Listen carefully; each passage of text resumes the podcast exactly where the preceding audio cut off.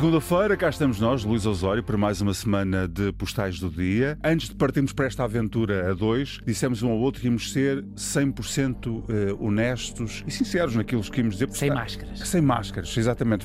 Porque quando somos genuínos, na verdade, eh, só temos a ganhar. Porque as pessoas gostam de nós ou não gostam de nós. Uhum. e às há... vezes até podem gostar de nós num dia e terem dúvidas no dia a seguir. Sim. Mas nós temos o dia a seguir para recompor as isso, coisas. Isso. E sendo sinceros, mas somos vale a pena que ser somos, sincero. não é? Sim. E esta vida é muito um teatrinho. Há muita gente a fazer teatro, um teatro de enganos, Ui, não é? Cada vez mais. É, e isso não facilita as coisas. Mas é caso, e o problema é que quando as pessoas, por serem tão hábeis manuseadoras de máscaras, se esquecem da cara original. Quantas pessoas é que nós conhecemos assim? Vais falar-nos de um homem sincero, que é aquilo que é. é. Um homem que me impressionou muito e que me tem impressionado muito nestes últimos dois anos e que é exatamente isso que nós estamos a falar. Um tipo que não me parece que tenha muitas máscaras. Pois não, mesmo representando um papel, porque ele representa um papel no que faz, vê-se que é ele, não é? Percebe-se que é ele que está ali. Genuíno. Genuíno. Vamos ao postal do dia. Vi a entrevista de Cândido Costa a Daniel Oliveira.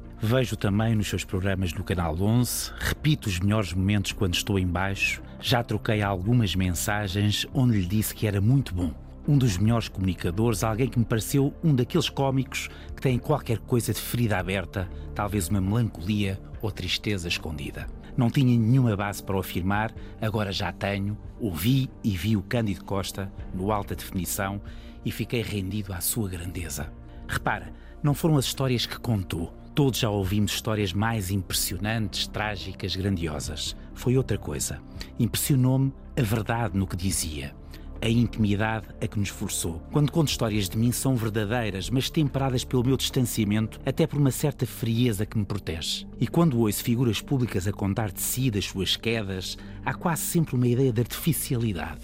Não são falsas as histórias, mas a maioria de nós faz por torná-las arranjadinhas, tal e qual como quando precisamos de maquilhagem para ir à televisão ou pomos um filtro na cara no Instagram ou no Facebook. O Cândido Costa falou da sua viagem e acreditei em todos os segundos que não havia filtros. E em cada uma das suas lágrimas revi alguns dos momentos de mim próprio. Que grande é o Cândido, que foi um excelente futebolista, ganhou bom dinheiro, estourou bom dinheiro. As lesões, uma atrás da outra, obrigaram-no a travar. Ficou com uma mão atrás e outra à frente, e na vida acontece-me tantas vezes, certamente que também a ti que me ouves, quando uma coisa se desmorona, vem logo outra atrás, e outra, e outra, e outra. Divorciou-se, perdeu muito melhor do crescimento dos filhos mais velhos, andou desamparado, um cão ferido só com uma pata, como se definiu. Foi ao Centro de Emprego e Formação Profissional e estava disponível para aceitar o que houvesse, fosse o que fosse.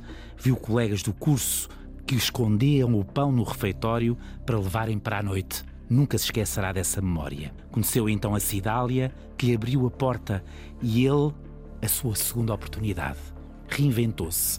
E o seu mais velho Rafael, de todos os silêncios, disse-lhe por fim o que o desmoronou de felicidade e apaziguamento. Tenho orgulho em ti, pai e nunca deixei de te acompanhar em todos os minutos da minha vida. Hoje é uma estrela, faz-nos rir e agora chorar. Uma referência de verdade num mundo em que a verdade é relativa. Engraçado como o Cândido esteve lá embaixo, não é? E provavelmente porque foi uma pessoa sincera, uma pessoa verdadeira, humilde, foi mais fácil voltar cá em cima, porque bateu às portas e as portas abriram-se. Ele é? dizia naquele episódio, quando vai procurar um emprego e aceita aquele curso, ir ao curso de formação profissional, e muita gente olhava para ele: olha, o futebolista, o ex-futebolista, mais um que bateu lá no fundo e que estourou o dinheiro todo.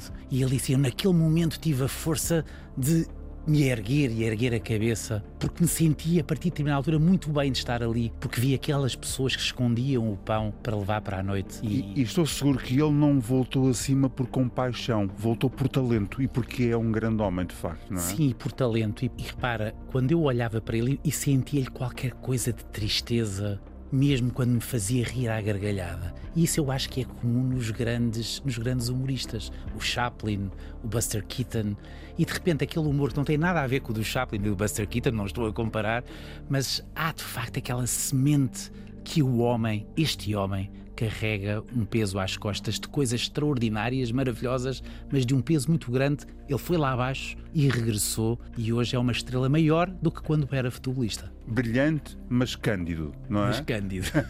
amanhã voltamos. Um Até abraço, amanhã. até amanhã. Também.